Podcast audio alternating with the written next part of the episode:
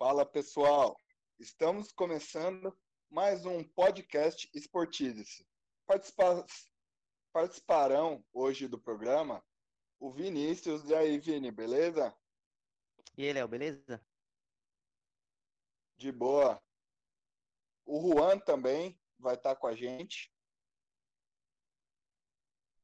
Opa, tranquilo? Beleza, Juan. O Kaique também vai conversar noite, com a gente.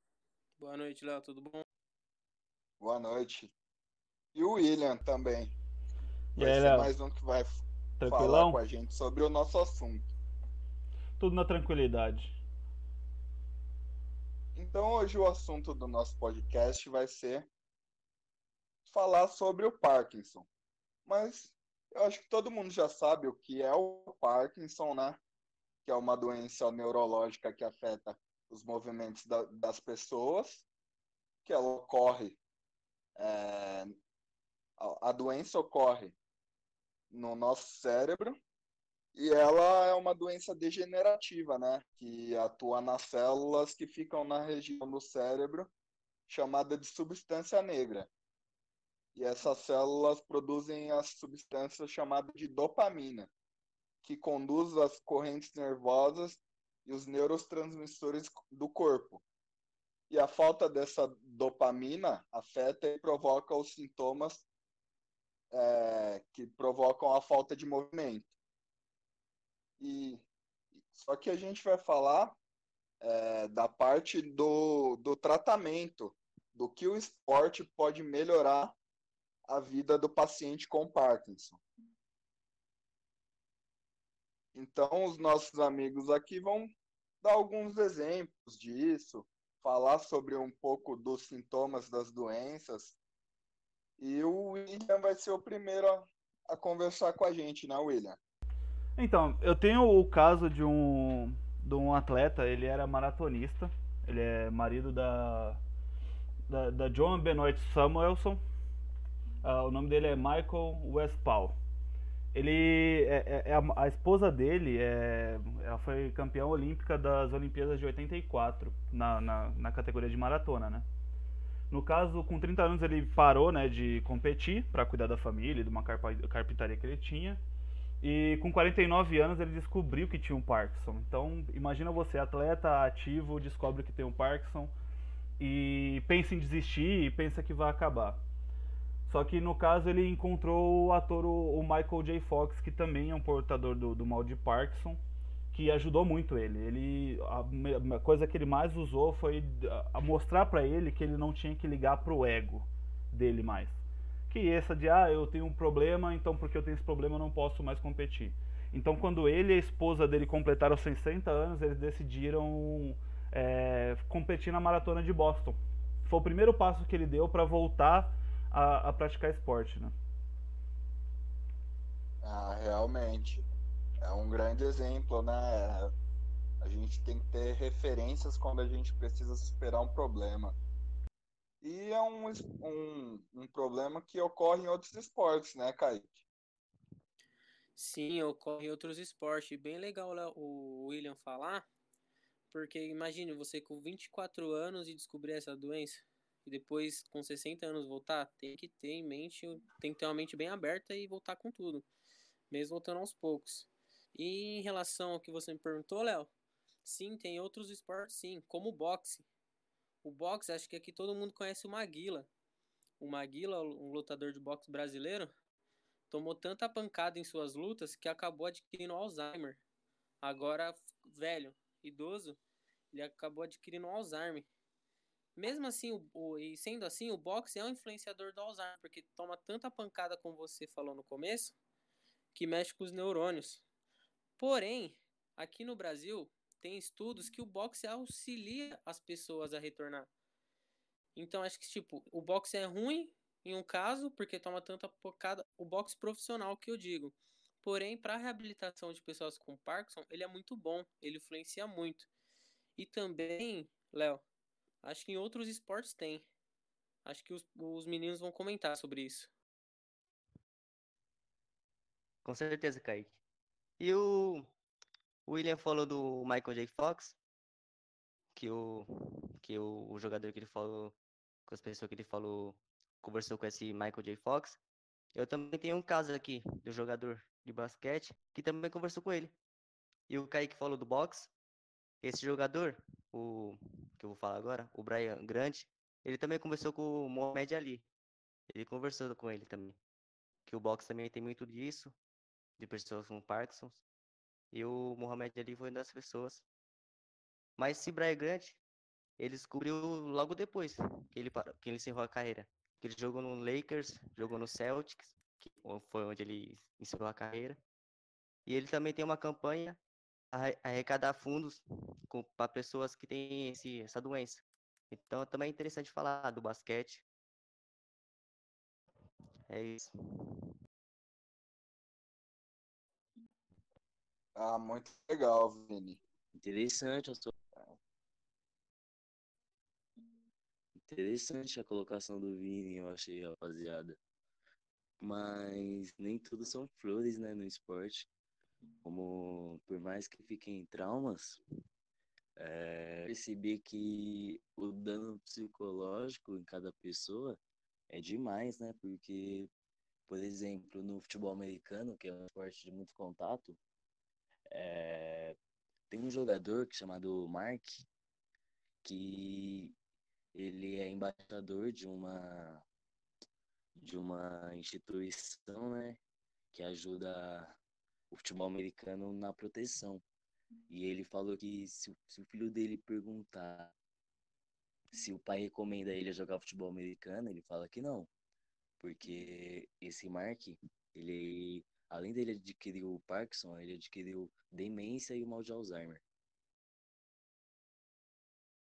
É bem complicado, né? Levar muita pancada na cabeça. É um esporte de bastante contato, né? É, ainda mais que é uma doença que ela é degenerativa. Então a gente sabe que a pancada ela agrava, né? Essa parte. Então tem que tomar bastante cuidado, ter todas as proteções. Ainda mais que ela é uma doença também que a gente não sabe direito como tratar ela, apesar de você ter alguns remédios, o tratamento dela e o diagnóstico dela também são bem difíceis, né?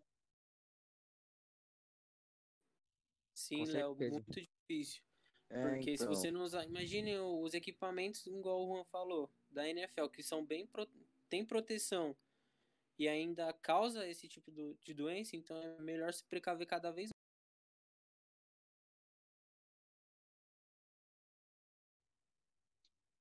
É, então. Sim, sim. É, mas por mais que tenha remédios, é, tentar entender o lado psicológico e não parar com atividade física, para mim é o ideal para quem tem esse problema. Exatamente, até porque é um esporte que um, uma doença que ataca a região, região muscular, né? Que ataca o movimento.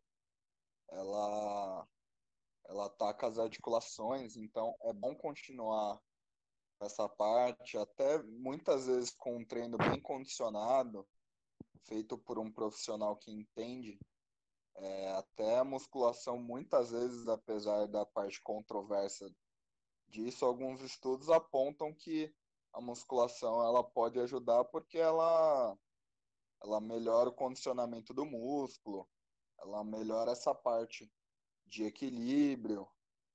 Então, alguns estudos dizem que o, o nosso o nosso corpo também precisa de musculação e, e a pessoa que tem o Parkinson ajuda ela nessa nesse equilíbrio para evitar quedas então ela ter o corpo bem condicionado fisicamente vai ajudar ela a ter uma melhor qualidade de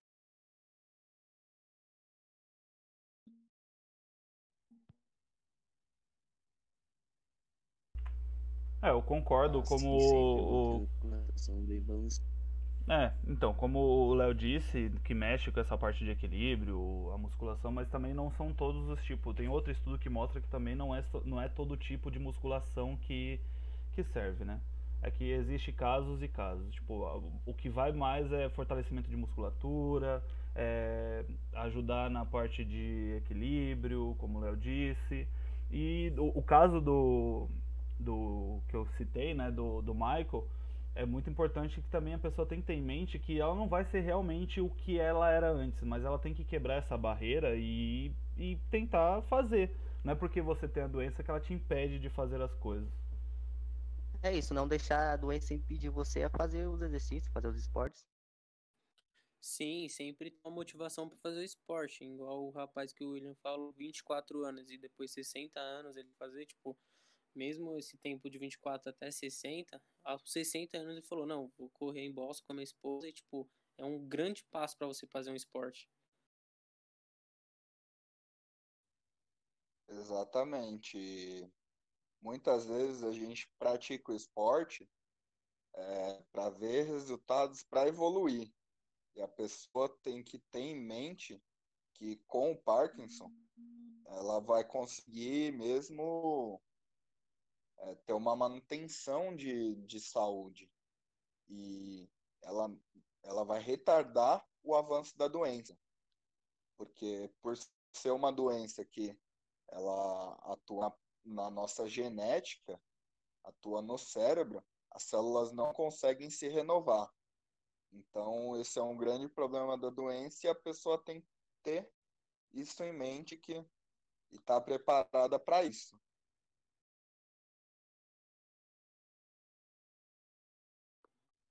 Perfeito, lá.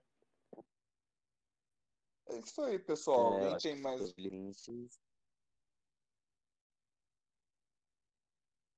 Por favor, Juan. Então, acho que, só concluindo aqui, minha visão, fica de lição para os nossos ouvintes aí que, por mais, é, por mais que você não goste de praticar esportes, pode ser um, uma prevenção para uma futura doença, né? Só para finalizar aqui, não é só os esportes de contato também. Pode ser outros esportes também, como natação. Se a pessoa tiver que faz natação tiver essa doença, pode fazer também, pode continuar. Não deixar a doença interferir em nada. Isso, isso. eu vi eu recentemente vi um estudo que a natação ajuda muito quem tem o Alzheimer. Que é embaixo da água fica mais fácil os movimentos. É, eu também estava lendo uma matéria da Unesp, a, Unesp de Rio Claro, que diz também que o slackline vem sendo usado pela, pela faculdade, por uma professora da faculdade, Lilian Teresa Bulkengob, e ela utiliza nisso para tanto para o equilíbrio das pessoas para fazer esse esporte que é muito de equilíbrio, né?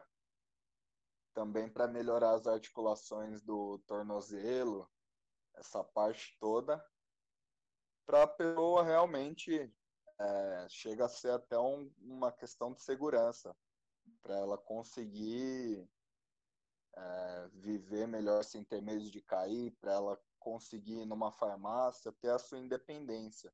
Isso psicologicamente também é um ganho enorme para a pessoa.